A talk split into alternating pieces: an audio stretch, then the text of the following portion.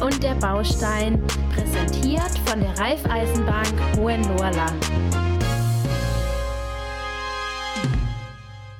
Deine Baustelle von A bis Z.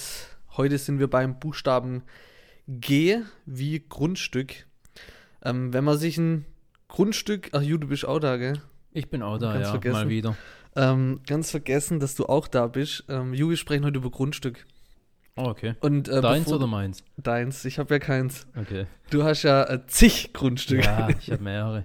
Wenn du mal eins brauchst, sagst halt Bescheid. Mache ich. Aber bevor man ein Grundstück ähm, hat, muss man das ja erstmal kaufen.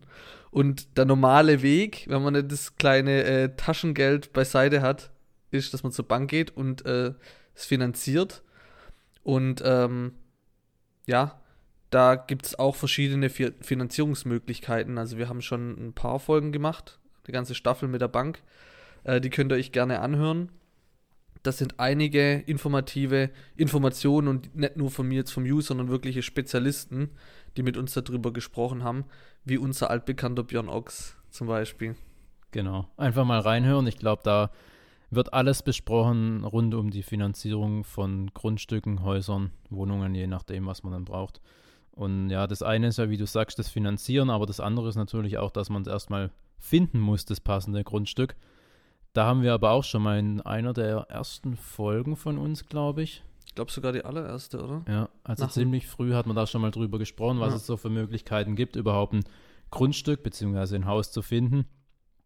Ähm, ja, brauchen wir jetzt, glaube ich, auch nicht mehr tiefer drauf eingehen, oder? Also, es gibt natürlich die Möglichkeiten, ich kann es ja nochmal kurz anreißen, wenn es dann nochmal, wenn ihr es nochmal tiefer ähm, wissen wollt oder hören wollt, dann hört euch einfach nochmal die Folge an. Ich weiß jetzt nicht mehr, welche Folge das war.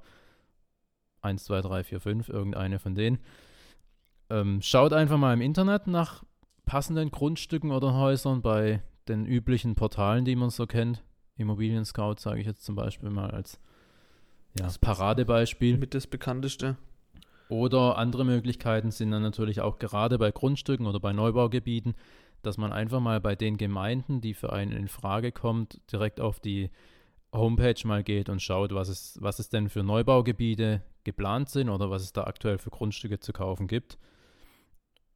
Genau, das wären jetzt eigentlich für Grundstücke speziell, glaube ich, mal so die üblichen Wege oder die ähm, einfachsten Wege. Ansonsten einfach mal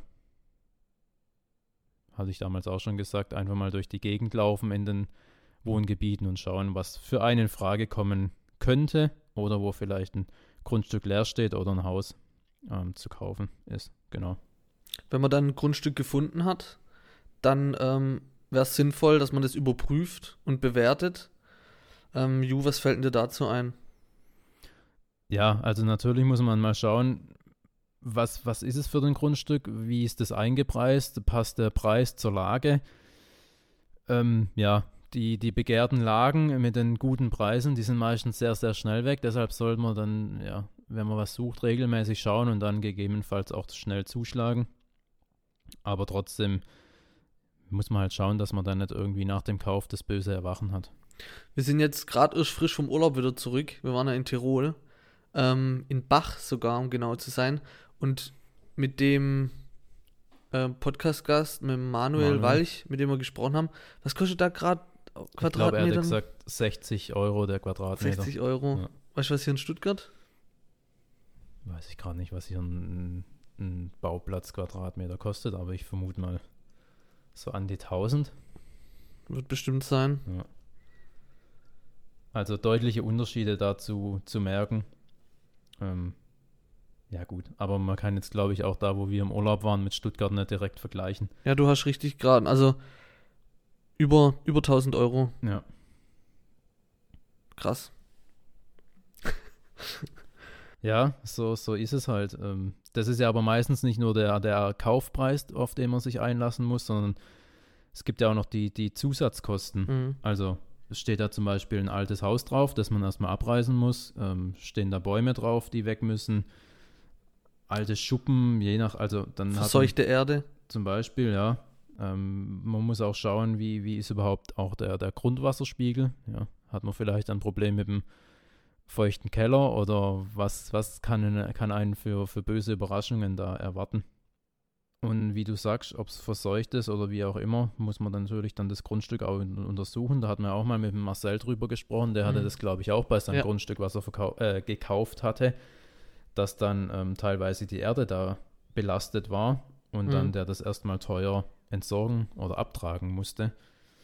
Ähm, ja, das kann natürlich zum einen Chemikalien oder Abfallstoffe sein, aber auch ähm, kann ein Grundstück ähm, zum Beispiel mit ähm, Überfahrtsrechten belastet sein. Also wenn dahinter zum Beispiel ein Nachbar wohnt und der ein Überfahrtsrecht über das Grundstück hat, dann muss man das natürlich auch, ja, kauft man das mehr oder weniger mit, Mhm. dass der da weiter drüber fahren darf. Ja, wie gesagt, also das hat der Marcel ja damals auch gesagt, dann muss man eben erstmal, wenn man ein Grundstück kauft, ich glaube, das ist auch empfehlenswert, hat er dann auch empfohlen, dass man die Erde mal untersuchen lässt, wenn man ein Grundstück kauft und ob man dann auch, damit man eben gleich weiß, ähm, Sind da Schädlinge was, was Phase ist, ja, was, was, was mit dem, was mit der Erde los ist, ja. Als nächsten Schritt muss man dann noch die Baubarkeit überprüfen. Das heißt, darf ich überhaupt auf dem Bauland, das ich mir oder auf dem Grundstück, was ich mir ausgesucht habe, bauen? Und wie darf ich da bauen? Also ist es ein, ein, schon ein ausgewiesenes Bauland? Muss es erst erschlo- erschlossen werden? Oder ist es ein Bauerwartungsland? Das heißt, es könnte mal irgendwann eventuell ein Bauland werden oder ein Grundstücks, ein, ein ähm, ja, Grundstück, wo man drauf bauen darf. Oder ist zum Beispiel nur ein Grünland, wo man nie drauf bauen darf. Und dann muss man natürlich auch schauen, wenn es dann ein Baugrundstück ist, wie sieht denn der Bebauungsplan aus? Das heißt, in dem Bebauungsplan werden ja so Sachen vorgeschrieben, zum Beispiel, welche Dachform ist in dem, ist auf dem Grundstück erlaubt oder in dem Baugebiet und ähm, welche Geschossflächenzahl und Grundflächenzahl und alles Mögliche. Und dann weiß man auch, was man da für ein Haus erstellen darf. Und ähm, ja, mit den Infos weiß man dann, was man, auf was man sich eingelassen hat oder was eben möglich ist und dann kann man auch mehr oder weniger die Finanzierung festzurren, das Grundstück kaufen und dann sich auch das passende Haus im Rahmen der Möglichkeiten eben bauen oder bauen lassen, je nachdem. Man kann ja auch, wenn man ein Grundstück zum Beispiel kauft, auch mal so in die Nachbarschaft gucken, was stehen dort so für Häuser, dann weiß man meistens auch schon, was erlaubt ist und was nicht erlaubt ist oder was dort für Häuser gebaut werden. Genau, das wären eigentlich so die grundlegenden Dinge zum Grundstücks, zur Grundstückssuche, kaufen, ähm, auf was man so grob mal achten muss. Ja, ich wollte noch sagen, dass ich mittlerweile alleine in dem Podcast bin. ähm, und wünsche euch deshalb noch einen schönen Tag. Genießt eure Zeit und bis zur nächsten Folge, was auch immer dann kommen mag. Entweder der Baustein und der Baustein oder meine Baustelle von A bis Z oder eine Folge mit einem Top-Gast. In diesem Sinne, tschüss.